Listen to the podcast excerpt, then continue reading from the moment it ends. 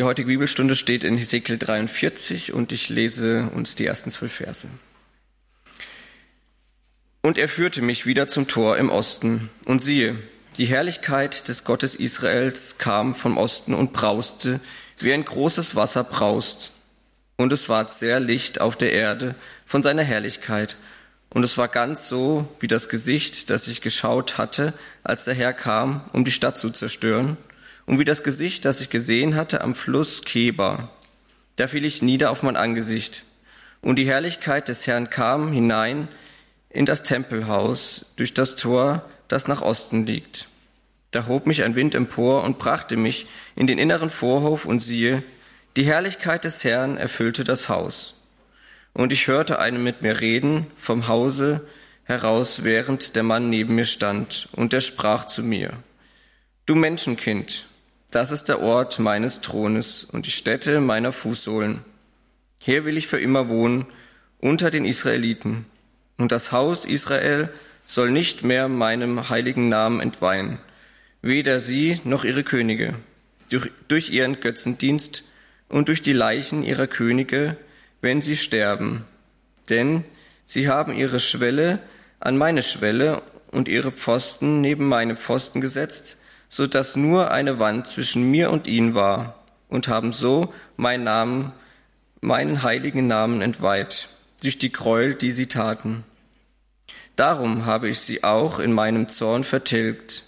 Nun aber sollen sie ihren Götzendienst und die Leichen ihrer Könige weit von mir wegtun, und ich will für immer unter ihnen wohnen. Und du, Menschenkind, beschreibe dem Haus Israel den Tempel, dass sie sich schämen ihrer Missetaten.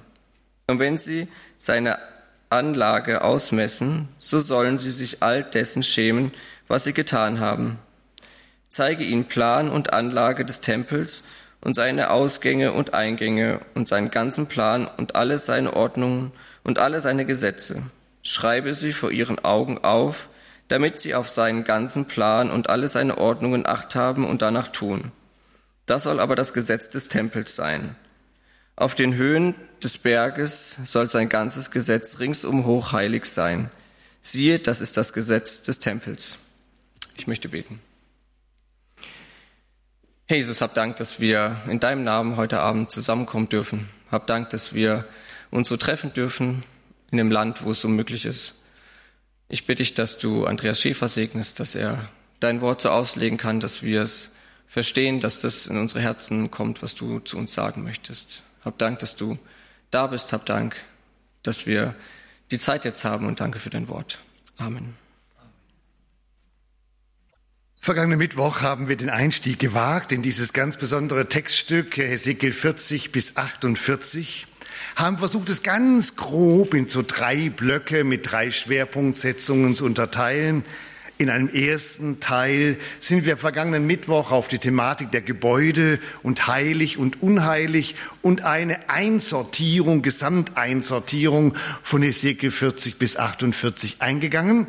Im zweiten Teil heute spielt natürlich eine ganz, ganz große Rolle dieses 43. Kapitel und diese eindrückliche Beschreibung, wie die Herrlichkeit Gottes zurückkommt, wie die Herrlichkeit Gottes in diesen Tempel kommt, muss man sagen, denn der alte Tempel, die sie, aus der sie herausgegangen ist, ist ja gar nicht mehr da. Die Herrlichkeit kommt in den Tempel. Und auch in Kapitel 44 spielt natürlich dann der Priester und die Weihe des Altars und die Priesterregelungen eine ganz gewichtige Rolle. Das ist der zweite Teil. Und der dritte Teil, die Kapitel 45 bis 48, da haben wir dann den Ausblick auf das Land um diesen Tempel herum, auf Stadt, auf den Fürsten, auf das Opfer, auf den Strom, auf diese Thematik, die dann noch in den Kapiteln vor uns, vor uns steht, für den nächsten Mittwoch geplant. Wir haben miteinander versucht, am vergangenen Mittwoch ein ganz klein wenig uns deutlich zu machen, wohin die innerbiblische Auslegung deutet.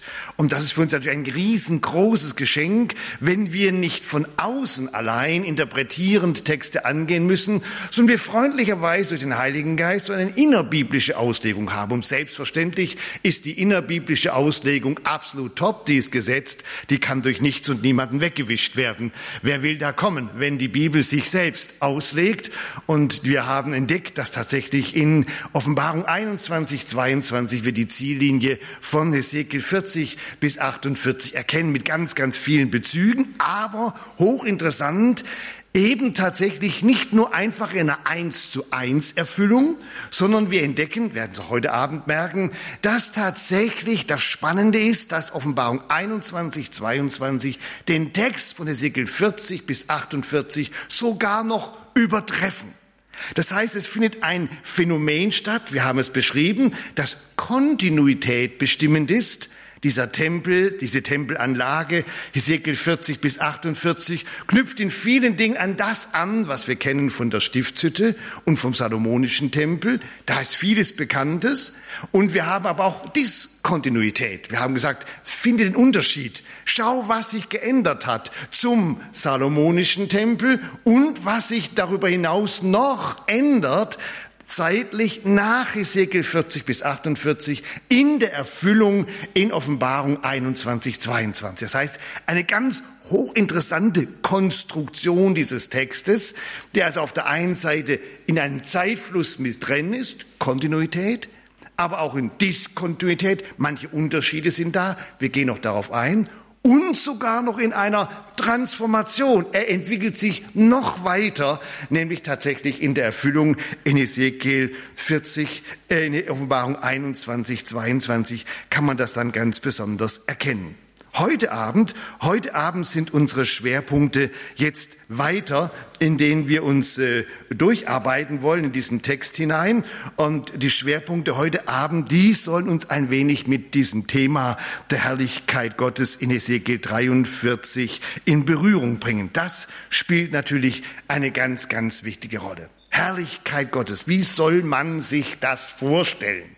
Das klappt nur ganz, ganz, ganz begrenzt. Ich weiß, wäre ein extra Thema. Bleiben wir innerhalb des Propheten Hesekiel, dann haben wir natürlich innerhalb des Propheten Hesekiel einen Hinweis, dass uns hier der Hesekiel sagt, die Herrlichkeit des Gottes, die kam so in Vers 3, wie das Gesicht, das ich geschaut hatte, als der Herr kam, um die Stadt zu zerstören. Da landen wir in der ersten Tempelvision in Hesekiel 8 bis 11. Und er sagt weiter, und es kam so wie das Gesicht, das ich gesehen hatte am Fluss Kebar. Das heißt, da landen wir in Kapitel 1 vom Propheten Hesekiel. Und wenn wir Kapitel 1 uns anschauen, dann merken wir in diesem großen Vision, die der Hesekiel hatte, dass wenn wir die ganzen Verse vor uns lesen, können wir uns immer noch nicht richtig vorstellen, wie diese Herrlichkeit Gottes für unsere kleinen menschlichen Augen in dieses Tempelareal eingezogen ist. Und natürlich landen wir mit unserem biblischen Kopf immer und immer wieder, das ist die einzige Krücke, die wir haben, bei der berühmten Wolke. Äh, die berühmte Wolke, diese Herrlichkeitswolke, die wir vom Alten Testament von der Stiftshütte her kennen, die wir als Bild haben bei der Stiftshütte, die wir als Bild haben im Tempel. Aber wir merken, das ist alles nur ein wirklich ganz, ganz, ganz, ganz, ganz, ganz, ganz, ganz, ganz, ganz schwache Ableitung von dem, was man sich vorstellen muss, was es bedeutet, wenn die Herrlichkeit Gottes in dieses Gebäude einzieht.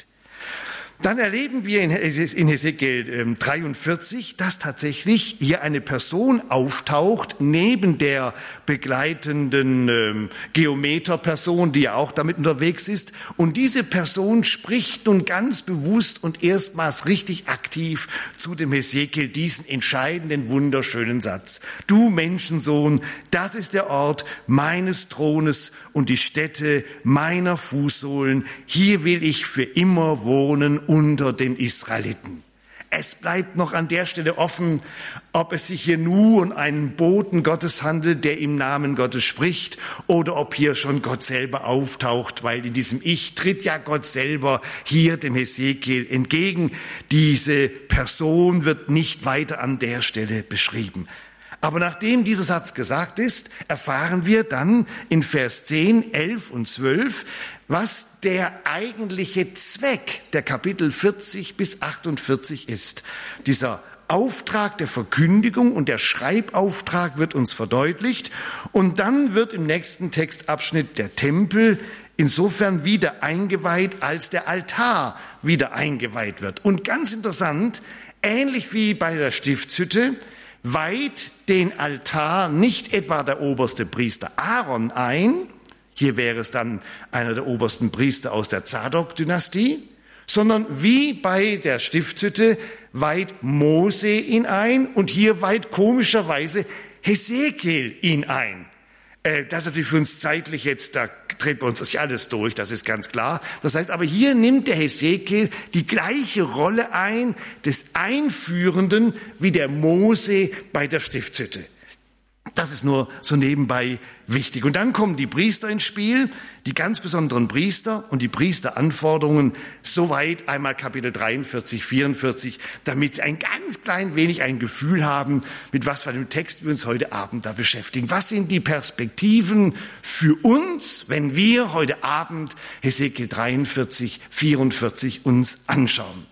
Die erste ganz, ganz wichtige Erfahrung und das ganz, ganz wichtige Stück ist, ein Heiligtum ohne die Präsenz des Heiligen ist zwecklos. Das ist der Grundsatz, der ist elementar. Ein Heiligtum ohne die Präsenz des Heiligen, des lebendigen Gottes ist zwecklos. Das kannst du noch so schön, noch so toll, noch so phänomenal bauen und ausstatten und machen und tun. Und wenn, wenn Gott nicht da ist, wenn Gott nicht präsent ist, dann bringt es das nicht.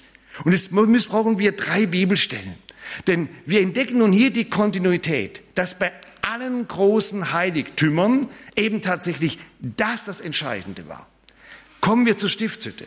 2. Mose. In 2. Mose wird ausführlichst, Sie wissen das, wenn Sie so versucht haben, die Bibel mal durchzulesen, ja, ausführlichst beschrieben, wie da die Stiftshütte aufgebaut und eingerichtet und welches Stoff und was vorne und hinten und wie der Priester aussehen muss und alles. Und Sie haben sich durchgearbeitet bis ins 40. Kapitel und tatsächlich im 40. Kapitel ist das Ding fertig. Mose sagt, es ist fertig, wunderbar. Und dann heißt es im 34. Vers, wo alles fertig ist, da bedeckte die Wolke die Stiftshütte und die Herrlichkeit des Herrn erfüllte die Wohnung. Jetzt sind wir da. Wenn der Satz nicht dagestanden hätte, wären alle Kapitel davor für die Katz. Der ganze, ganze Aufwand, alles was da war, hängt an dem einen Satz, dass Gott sich zu diesem ganz besonderen Projekt stellt und sagt, da bin ich. 2. Mose, Kapitel 40, Vers 34. Und Sie wissen es, ahnen es, kennen es schon. Genau in einer ganz ähnlichen Weise erleben wir es im großen salomonischen Einweihungsgebet des Tempels, des großen Tempels von David vorbereitet, von Salomo umgesetzt. Ersten Könige, Kapitel 8. Alles ist fertig, die stehen alle parat. Und dann heißt es, bevor der Salomo dann offiziell dieses Gebäude mit diesem wunderbaren Gebet eröffnet, und einweiht, lesen wir in 1. Könige 8 in den Versen 10 und 11. Als aber die Priester aus dem Heiligen gingen, erfüllte die Wolke das Haus des Herrn. So dass die Priester nicht zum Dienst hinzutreten konnten wegen der Wolke. Und die Herrlichkeit des Herrn erfüllte das Haus des Herrn. Jetzt kann's losgehen. Jetzt kann's losgehen. Ganz eindeutig. Stiftshütte, dokumentiert 2. Mose 40. Davidischer, salomonischer Tempel dokumentiert 1. Könige 8. Und dann die Katastrophe. Und dann die Katastrophe. Eben tatsächlich in Ezekiel 8 bis 11 beschrieben, die Herrlichkeit geht raus. Die Herrlichkeit geht raus. Die Exulanten, die sitzen da schon im Exil, die hoffen noch, dass sie wieder zurückkommen müssen und hören durch Ezekiel die Nachricht dann gerade umgekehrt. Gott ist ausgezogen aus dem Tempel. Dann kannst du es vergessen. Das war's. Das war's. Gott ist weg. Gott hat den Ort seiner zugesagten Präsenz verlassen. Da kannst du weiter deine Priester reinschieben und deine Opfer machen und deine Lieder singen und tun, was du willst. Wenn Gott nicht mehr präsent ist, hat ein Heiligtum seinen Zweck verloren. Das war's. Das ist der, die Ansage, das große Scheitern in der ersten Tempelvision Ezekiel 8 bis 11 erschütternd beschrieben. Und jetzt hier, und er führte mich wieder zum Tor im Osten, und siehe, Die Herrlichkeit des Gottes Israels kam von Osten, brauste und die Herrlichkeit des Herrn kam hinein in das Haus durch das Tor, das nach Osten liegt. Von Osten her rauscht die Herrlichkeit rein. Danach darf dieses Tor nicht mehr geöffnet werden, war nur für diesen einen Zweck da. Davon lesen wir dann in Kapitel 44 in den ersten Versen.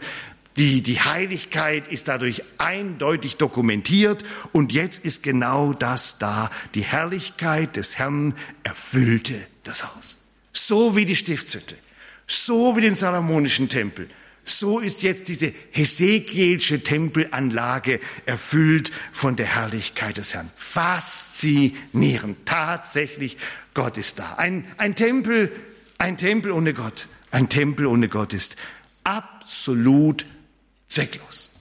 So, das denken Sie mit mir weiter, denn das ist genau das, der Clou an der ganzen Sache, dass man natürlich jetzt sagt, also eigentlich wichtiger als der Tempel, da sind wir uns doch schnell einig, wichtiger als der Tempel ist die Präsenz Gottes.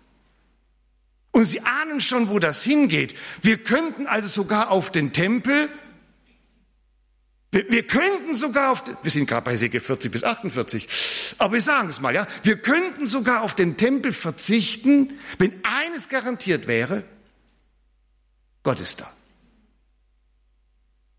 Und das wird schon im Propheten Hesekiel wunderbar uns abgespiegelt. Schon Hesekiel 11 wird dokumentiert, dass obwohl die Exulanten ja weit hunderte und aber hunderte von Kilometern weg sind, und mit dem Tempel ja leider nichts mehr zu tun haben, dass trotzdem Gott bei ihnen da ist. Hochinteressant. Und Ezekiel 37 in diesem großen Auferweckungskapitel heißt es, und ich will dann für immer bei ihnen sein und ich will unter ihnen wohnen und sie sollen mein Volk sein. Und da ist überhaupt nicht von mehr von einem Gebäude die Rede. Um das zu begreifen, entdecken wir, letztendlich sagt uns schon Hesekiel, Tempel wird nur dann zum Tempel, wenn Gott da ist. Und es kann ein Leben geben, wo ich kein Gebäude mehr habe, aber Gott ist da. Hochinteressant, dass in der, in Ezekiel tatsächlich auch der Tempel erst dann Tempel heißt, nachdem Gott die Herrlichkeit eingezogen ist. Davor heißt es nur das Haus. Zum Tempel wird es erst, wenn, wenn Gott da ist. Und wenn der Tempel als Gebäude nicht da ist, dann ist Gott trotzdem, dann ist vielleicht Gott trotzdem da. Und genau das ist der, der eine Punkt, wo es so faszinierend und so spannend wird, wenn Sie sehen, wie die Zukunft, Offenbarung 21, 22, die Darstellung von Ezekiel 40 bis 48 sogar noch übertrifft. Hochinteressant. Ich bin gerade in mein Büro gekommen dachte, oh, da liegt doch Post, komm, lies noch kurz die Post. Und dann kam mir ein, ein Brief, handschriftlich, das gibt's noch, handschriftlicher Brief eine Schrift, die hatte ich in meinem Leben nie so schön. Also auf jeden Fall eine Person, die die, die letzte Bibelstunde da gehört hat, angehört hat. Und dann äh, schreibt diese Person wunderbar, alles klar mit dem Ezekielschen Tempel und der Erfüllung Offenbarung. Und dann fiel ihr heute Nacht nach der Bibel, was für eine sinnvolle Beschäftigung der Nacht. Also, dann fiel mir heute Nacht ein, dass Johannes in Offenbarung 21, 22 ja berichtet und ich sah keinen Tempel darin. Genau. Genau. Und, und, und Johannes sagt uns sogar, warum. Er sagt, oh schade, der war jetzt dann doch nicht mehr da, es hat es nicht geklappt oder ähm, Bauvorhaben noch nicht ganz geglückt, die Milliarden fehlten oder äh, wie auch immer. Nein, der Grund ist ganz anders. Offenbarung 21, 22 sagt, ich sah keinen Tempel darin und er entschuldigt sich da gar nicht dafür, denn der Herr, der allmächtige Gott, ist ihr Tempel. Nicht nur, er wohnt in einem Tempel, sondern er ist der Tempel in seiner Person. Ah, dann brauche ich ja kein, ah, dann brauche ich doch kein Gebäude mehr. Also egal, das Ding Stiftshütte heißt oder Salomonischer Tempel oder Hesekielscher Tempel, dann habe ich ja, dann habe ich ja das eigentlich, ich habe ja, ich habe ja ihn. Und wer ist denn er? Und wenn Sie jetzt Offenbarung 21, 22 lesen, dann, dann merken Sie, jetzt geht die Offenbarungsgeschichte einfach ins Finale. Denn dann heißt es, der allmächtige Gott ist Ihr Tempel. Wer ist der allmächtige Gott? Er und das Lamm. Ah, danke, Herr. Danke. Offenbarung 21, 22 überhöht, übertrifft noch das, was wir in Ezekiel 40 bis 48 haben. Da haben wir nur schon angedeutet, wenn, wenn Gott nicht in dem Bau drin ist, dann kann man sowieso vergessen. Wir wissen aber seit Ezekiel 11 und seit Ezekiel 37, Herrlichkeit Gottes kann gebäudeunabhängig sein. Das heißt, irgendwann kommt sogar eine Zeit, wo ich gar kein Gebäude mehr brauche, sondern wo ich tatsächlich das, das Entscheidende, Wichtigste, Wesentliche, die absolute Erfüllung ist, tatsächlich die Zieltransformation ist, Gott ist da, das ist der Tempel, alles erledigt, fertig aus. Haben Sie das, das müssen Sie ganz tief verstehen. Ganz tief verstehen. Ich habe überlegt, wie kann man das ganz tief verstehen? Vielleicht hilft es bei einigen, je nachdem, was für eine Biografie Sie haben, wenn Sie an Ihr Elternhaus denken. Wenn Sie an Ihr Elternhaus denken. Viele von Ihnen haben ja gute, geprägte Elternhäuser, die wissen heute noch, wo die Tassen äh, bei Mama zu Hause standen, obwohl sie jetzt zwischen fast 80 sind. Also das sind ja tiefe, gute Prägungen, Elternhaus. So, aber haben Sie auch erlebt, wenn Sie äh, dann das Elternhaus nicht nur verlassen mussten, sondern wenn Ihre Eltern das Elternhaus verlassen haben? Alter, gestorben, weg, Krieg, Umzug, was weiß ich was. Und Sie kommen wieder an das Gebäude aber die, was fehlt denn jetzt? Wissen Sie, ja, Sie lachen mich an. Genau das ist es. Ganz genau das. Ich kann noch bis heute an dem Gebäude meiner Großeltern vorbeikommen. Es ist für mich tot. Es ist leblos. Wer, wer fehlt? Hat die Personen fehlen. Ich würde würd x-mal auf dieses blöde Gebäude verzichten, wenn ich was hätte. Hat die Personen. Personen bestimmen Gebäude. Das, die machen das Haus zum Elternhaus, zur Heimat, zum Wohnort. Wer macht den Tempel zum Tempel? Gott. Gib mir Gott, ich verzichte auf das Gebäude. Gib mir diese personale Beziehung, dieses Einssein mit Gott. Und ich brauche weder eine Stiftshütte, ich brauche keinen salomonischen Tempel und ich brauche auch kein hesekischen Tempel. Ich brauche den Satz aus Offenbarung 21, 22. Und Gott ist ihr Tempel. Er und das Lamm. Das ist das Ziel. Das ist das Ziel. Das ist das Ziel. Und Ezekiel sagt uns jetzt schon andeutungsweise in seiner Vision, die er sehen darf, da muss es hingehen. Das ist Gottes Programm. Das ist seine Initiative. Das will er. Das hat er hier gesagt. Das ist der Ort meines Thrones, die Stätte meiner Fußsohlen. Hier will ich für immer wohnen. Für immer. Für immer. Ah, dann müssen wir doch alles tun. Wir müssen alles miteinander tun um diesen heiligen Ort zu schützen, dass auf keinen Fall es wieder passiert. Ja, was, was, was, was wäre das Schlimmste? Hat das Gott wieder auszieht. Hat das Gott wieder auszieht. Und komischerweise ist Ezekiel 40 bis 48 davon überhaupt nicht die Rede. Dieses Risiko äh, wird hier noch gar nicht thematisiert, obwohl schon die Not aufbricht. Wir müssen ja jetzt das Ding irgendwie schützen. Sie haben es ja gelesen. Wir müssen Abstand haben zu diesen Leichen und Bergen und Friedhöfen von den Königen. Wir müssen noch mal eine Mauer drum bauen. Wir brauchen mehr Toranlagen. Wir müssen das Leer stärker kontrollieren. Äh, äh, wir müssen alles tun. Wir müssen alles tun, damit Oh, damit dieser Ort, damit dieser Ort bleibt, damit dieser Ort bleibt. Wie kann dieser Ort bleiben? Offenbarung 21, 22 gibt uns die Antwort. Gott ist es und das und das Lamm. Den Ort, den Ort, dieses Ziel, ich will bei ihm wohnen, erreicht Gott nur in einer einzigen Person. Dies hier, Ezekiel 43 fortfolgende für uns nur angedeutet. Das hatte alle Ausleger immer fasziniert. Es fehlt der Vorhang vom Allerheiligsten. Es fehlt die Bundeslade. Es steht ein komischer Tisch da, wo keiner bisher heute weiß, was soll der eigentlich? Ein Abbild für welches Mal? Es gibt Türen, die Johannes 10 andeuten. Also Hesekiel hat so Abschattungen, natürlich, aber klar kriegen wir es erst Offenbarung 21, 22. Gott und ihr Lamm, das ist die Lösung. So kriegt Gott das hin. Mit dem Christus kriegt er das hin, dass tatsächlich das Ziel seines Planes erfüllt wird. Er wird bei den Menschen wohnen. Und zwar für immer.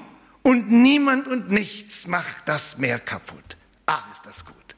Mit Christus wird das Ziel erreicht. Erste Perspektive. Zweite Perspektive.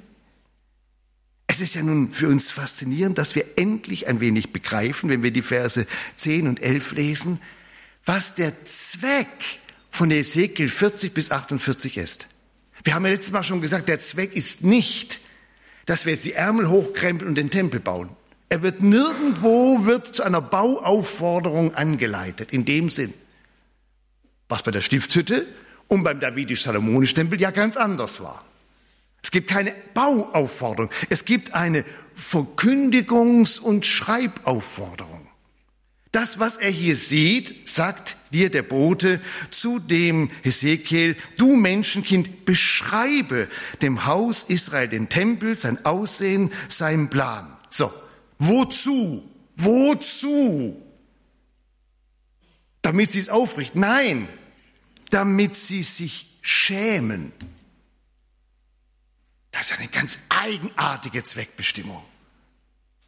Ich beschreibe dir ein faszinierendes Gebäude mit einer umwerfenden Priesteranlage, mit all dem, was da aufläuft. Und das Einzige, was ich will, ist, dass du angesichts dessen, was du da siehst, dass du anfängst, dich zu schämen. Das müssen wir doch angucken, das müssen wir verstehen. Das ist eine klare Zweckbestimmung für diese Texte. Diese Texte sagen nicht, nimm die Kelle in die Hand und bau das Ding, diese, Kelle, diese Texte sagen auch nicht, und nach dem Exil wird das Ganze auch aufgerichtet, sondern diese Texte sagen, du liest sie, du nimmst sie wahr, du siehst es, und indem du das siehst und von mir beschrieben bekommst, wird eine Sache hoffentlich bei dir geschehen, du wirst dich schämen. Was für eine ganz einzigartige Zweckbestimmung von Hesekiel 40 bis 48. Wie ist das gedacht? Der Gedankengang ist, dass wir ja schon ein bisschen uns reingearbeitet haben, dass in diesen mesekischen Tempelanlagen eine Vielzahl von Sicherungen stattfinden, damit das besser läuft als vorher. Es soll nicht mehr passieren, was Ezekiel in der ersten Tempelvision sehen musste, Kapitel 8, 9, 10, 11, dass Gott auszieht. Das darf nie mehr passieren. Also braucht Sicherungen. Haben wir schon gehabt. Und eine der wichtigsten Sicherungen dass das richtig gut läuft, sind, wir brauchen Top-Personal. Wir brauchen Top-Personal. Natürlich sind da Menschen in diesem, in diesem Tempel tätig und deswegen müssen wir jetzt bei der Auswahl des Priesterpersonals nochmal ganz genau hinschauen. Und da fällt uns etwas auf, nämlich dass viermal, Ezekiel 40 bis 48, wird eine ganz besondere Sorte von Priestern erwähnt die hat bisher bei uns im Bibellesen keine so große Rolle gespielt. Aber hier, Säge 40 bis 48, tauchen die plötzlich auf. Das sind die sogenannten Söhne Zadoks. Die Söhne Zadoks, für die, die nachlesen wollen, tauchen viermal auf. Am allerersten in 40, Vers 46, da heißt es, dies sind die Söhne Zadok, die als einzige unter den Söhnen Levi jetzt vor den Herrn treten dürfen, um ihn zu dienen. Kapitel 43, 19. In unserem Text lesen wir es dann so, da sollst du den levitischen Priestern aus dem Geschlecht Sadok, die vor mir treten, um mir zu dienen, spricht Gott der Herr, einen jungen Stier zum Sündopfer geben, dann werden die eingeweiht. Dann haben wir 44, 15, den dritten Beleg, da heißt es, Sie sollen nicht zu mir nahen, die anderen, sondern nur die levitischen Priester, die Söhne Zadok, die den Dienst an meinem Heiligtum getan haben, als die Israeliten von mir abfielen, die sollen vor mich treten, um mir zu dienen. Und noch einmal in Kapitel 48, 11 tauchen diese ganz besonderen auf. Es soll den geweihten Priestern gehörenden Söhnen Zadok. Wer sind das denn jetzt für Leute?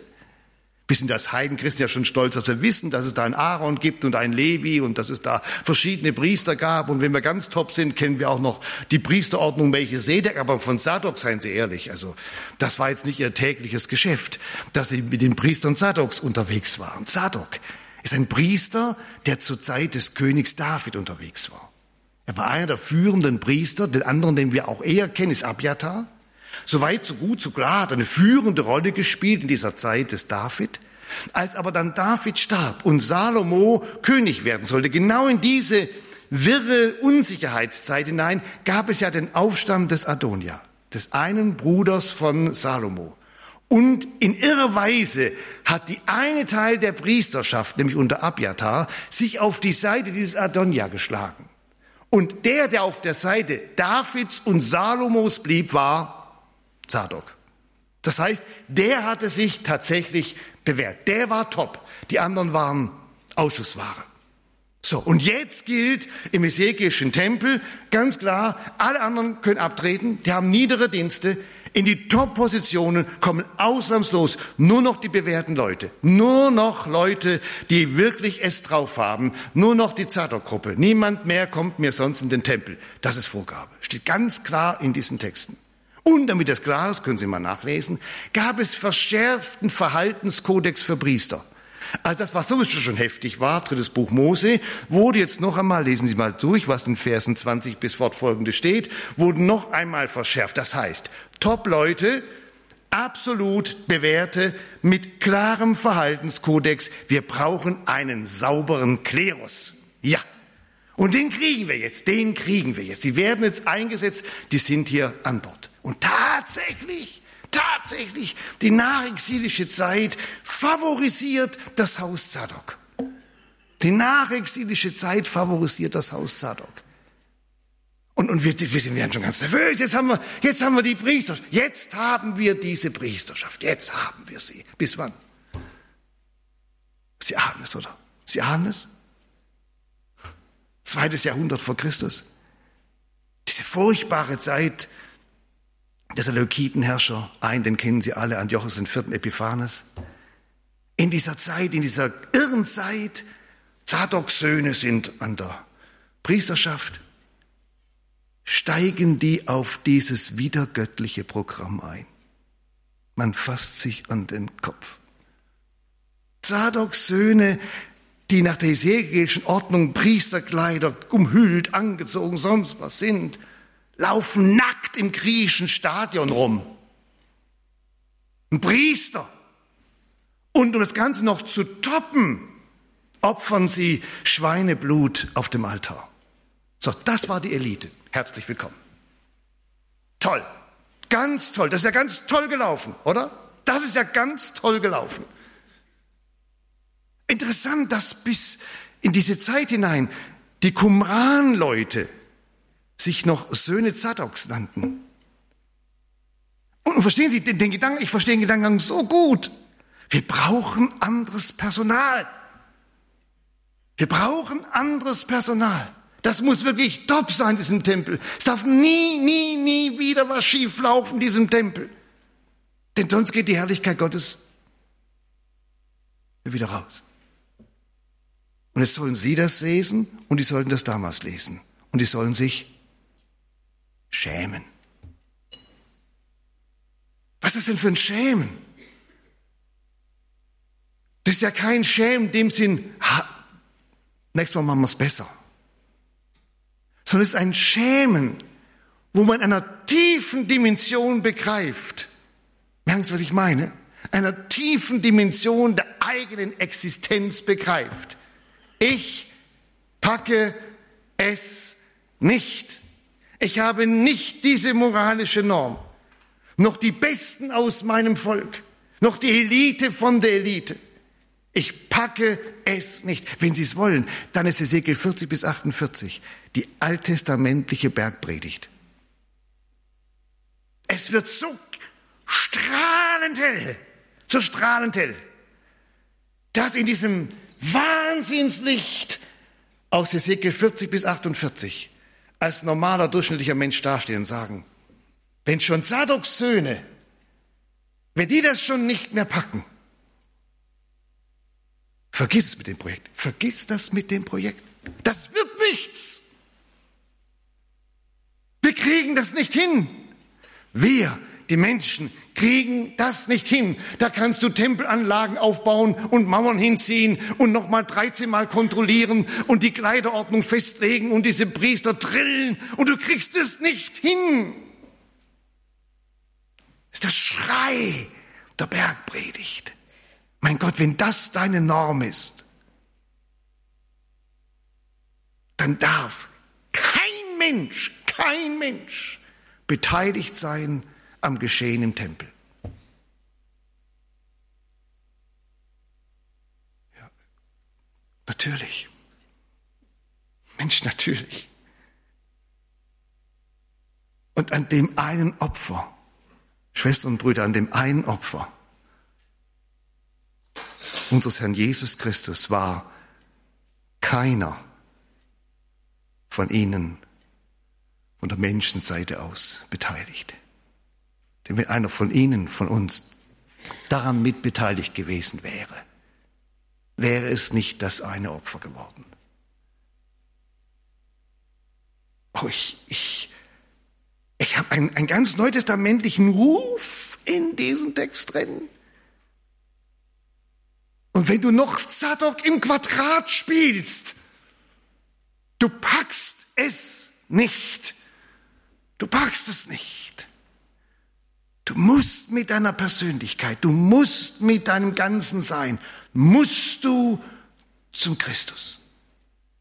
Hin zum Christus ist der Ruf aus Ezekiel 40 bis 48.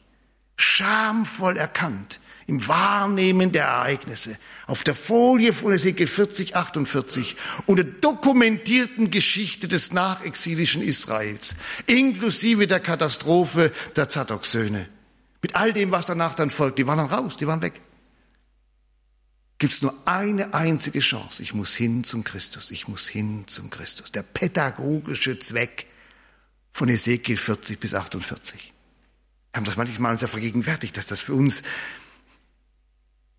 gelernt werden muss, dass in der Bibel Texte pädagogische Zwecke haben, dass, dass das Gesetz und die Verkündigung des Gesetzes und die Verschärfungsverkündigung des Gesetzes, wie der Bergpredigt geschieht, pädagogische Zwecke hat, aber dieses religiöse Gespinst endlich auseinanderbricht an unserem Gutmenschengedenke, heidnischer und jüdischerseits.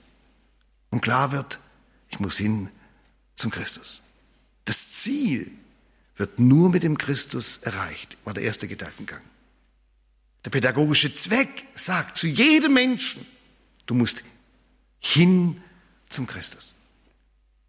Und es gehen wir noch einen kleinen Schritt weiter, der uns hier deutlich und sichtbar wird, nämlich wir haben jetzt schon was Phänomenales entdeckt, das tatsächlich ja uns Ezekiel deutlich macht, das Entscheidende, das Entscheidende am Tempel ist nicht der Tempel, ist nicht das Gebäude, Egal ob Stiftshütte, ob David und Salomo oder ob Hesekiel oder was auch immer. Das Entscheidende am Tempel ist, ist die Person. Das ist das Entscheidende. Das heißt, ich brauche kein Gebäude, ich brauche die Person. Und jetzt geht über Hesekiel 11, der war auch bei den Exulanten schon präsent, und über Hesekiel 37, ich will unter ihnen wohnen und ich will ihr Gott sein und sie sollen mein Volk sein.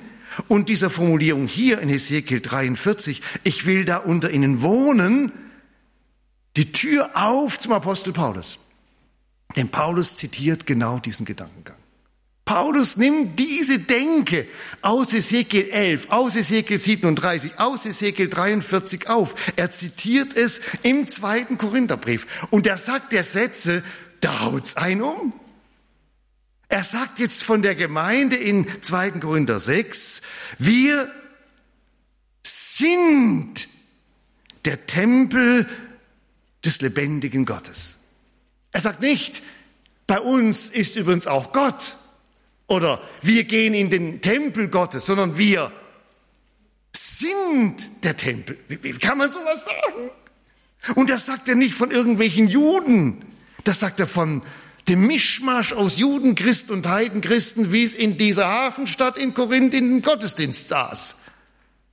Wir sind der Tempel Gottes. Und dann zitiert er, denn Ezekiel sagt ja, Gott sagt ja, ich will unter ihnen wohnen und wandeln und will ihr Gott sein und sie sollen mein Volk sein.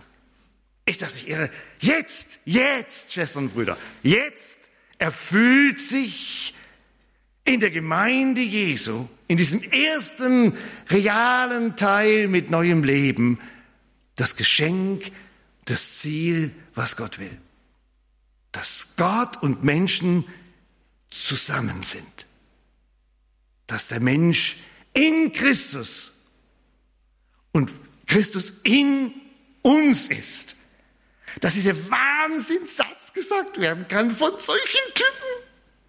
Wir sind Tempel Gottes. Wohnort, Präsenzraum des lebendigen Gottes. Irre. Absolut irre.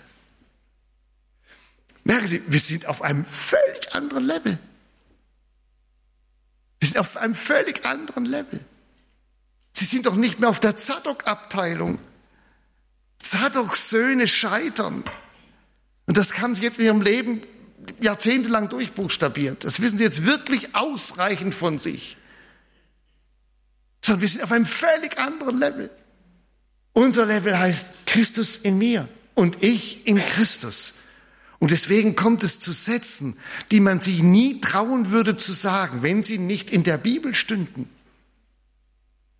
Dass da, wo normale Menschen wie Sie und ich unterwegs sind, der Präsenzraum des lebendigen Gottes ist. Da sitzt Gott mit Ihnen hier. Gott sitzt da. In Ihnen ist er präsent. Er hat er Wohnung genommen und wird nie, nie, nie wieder weggehen. Irre, komplett irre. Komplett irre. Und wer das ein bisschen schnallt, ein ganz klein bisschen schnallt, ach, Sie können mir doch nicht sagen, dass das keine Reaktion auslöst. Entschuldigung. Ich weiß, wir vergessen das. Ich weiß, diese, diese, diese Wolke des Alltags, die drückt sich da bei uns rein. Ja, natürlich. Aber wir haben ja Bibelstunden. Wo man plötzlich ein bisschen, wieder ein bisschen aus, dem, aus, der, aus der Trübnis unserer alten Existenz in die Welten Gottes hineinschaut und begreift, mein Gott, das hast du aus mir gemacht? Wirklich? Sie haben mit Ach und Krach den Mittwoch überlebt und ich auch. Und irgendwie haben wir uns durchgewurscht durch die letzten schlechten Stunden oder viel mehr es auch gewesen sein mag bei Ihnen. Aber das ist doch nicht das Entscheidende. Das ist nicht das Entscheidende. Das Entscheidende ist, dass, dass die ganze Zeit, die ganze Zeit der lebendige Gott, dem die Himmel dienen, in ihnen präsent war. In ihnen. In einem blöden Arbeitsplatz, in diesem doofen Stau, in diesem affigen Gespräch, in diesem bescheuerten Sündigen. Immer war er da, immer war er da, immer war er da, immer war er da. Und wenn das ein bisschen durch unsere Persönlichkeit hindurchgeht, dann merken wir etwas von dem Glück der Jesus, Leute. Ist ja komplett irre, mein Gott, ist komplett irre. Ich danke dir so sehr dafür. Ich danke dir so sehr dafür. Dass ich aus dem ganzen Sadok-Quark raus bin. Ich will damit nichts mehr zu tun haben. Und dass du mich in der Christusbegegnung mit dem Ziel, das sein wird, heute schon beschenkst. Ich weiß, ich weiß, es wird noch offenbar werden, was wir sein werden, aber heute in Christus, in ihnen geltend. Heute geltend. Was für ein Glück. Was für ein Geschenk. Was für ein Leben. Und tatsächlich, Sie kennen ja Paulus, Sie kennen ihn doch. Da, da juckt's den. Ja? Da kann der nicht einfach sagen, ja, ich denk doch mal drüber nach. Sondern das geht nicht, weil da merken Sie, dass das genau diesen Mann der ganzen Persönlichkeit, der ganzen Biografie, den ganzen Alltag erfasst hat. Und dann, dann sagt er in 2. Gründer 6, ja, wenn das denn dann so ist, dann geht doch von ihnen aus. Also geht weg von dem, was jetzt nicht mehr dazu passt. Und sondert euch ab, spricht der Herr. Rührt doch nichts mehr Unreines ein. Ich will dann euch annehmen und ich will euer Vater sein und ihr sollt meine Söhne und Töchter sein. Wenn Sie das jetzt nachverfolgen, das ist ein Konglomerat aus alttestamentlichen Zitaten, da merken Sie, da ist der Apostel Paulus mal so eben kurz abgetaucht in seine Bibelkenntnis des AT, hat so ein bisschen was rausgeholt und stellt es ihnen hin. Wenn der Christus in mir ist und ich in Christus bin, dann will ich, dann will ich dass das mein Leben bestimmt. Ich will es. Das ist anders als ich muss, sondern ich will. Das ist mein Leben. Das ist eingezogen in meine Existenz. Das ist in meine Existenz eingezogen. Es gibt so viel zwei, dritt, viert, fünf ist. Die Top-Nachricht für sie ist, Christus ist in dir. Christus ist in dir und er geht nicht mehr weg. Du hast das Ziel der Pläne Gottes heute schon in Christus in deiner Persönlichkeit. Er nimmt das proleptisch vorweg in den Jesusleuten. Es ist das Angeld, es ist die vorlaufende Truppe, es sind die Ersten, sie kennen die Sprache. Und sie merken, was wir dafür ein Glück haben, dass wir das schon haben. Wir haben das Ziel schon in Christus in unserem Leben präsent. Na denn, dann lasst uns mal in diesen kleinen Tempelanlagen unterwegs sein. Dann lasst uns jetzt mal in diesen kleinen Tempelanlagen unterwegs sein. Und dann kommen sie mit ihren kleinen Tempelanlagen und setzen sich in ihren Fiat wieder rein morgen früh und düsen los. Und dann gehen sie los mit ihrer kleinen Tempelanlage zu ihrem Job. Und sie machen ihre Familienprogramme, die sie haben in ihrer kleinen Tempelanlage. Verstehen Sie? Immer, immer, immer, immer. Wir sind, wir sind der Tempel des lebendigen Gottes. Gebäude, sekundär. Person, hat die Priorität. Ich habe den Christus. Sie haben den Christus. Der Christus hat Sie und er hat mich. Das ist die Botschaft. Und jetzt haben Sie über Ezekiel 43, 44 dreimal den Christus. Haben Sie es noch drauf? Sie haben einmal das Ziel der Heilgeschichte wird mit und nur mit dem Christus erreicht. Offenbarung 21, 22 als überhöhende Letzterfüllung von Hesekiel 40 bis 48. Er ist der Tempel, er, der Allmächtige und das Lamm. Mit dem Christus wird das Ziel der Heilsgeschichte erreicht. Das zweite ist der pädagogische Zweck. Ich muss hin zum Christus. Wenn ich nicht mit meiner Persönlichkeit beim Christus lande, lande ich maximal im Programm der Zadok-Söhne. Ich muss mit meiner Personalität hin zum Christus. Das ist der Zweck, das Spiegelbild von Ezekiel 40 bis 48, wie uns das die Bibel offenbart. Was wir dann denken, ist was anderes, aber die Bibel ist offenbart. Und der dritte Gedankengang, ich bin jetzt nicht nur mit dem Ziel mit dem Christus und hin zum Christus, sondern ich bin in Christus und er in mir. Ich bin, weil der Christus bei mir ist, Tempel Gottes. Nicht als Gebäude, aber als Person. Ich bete.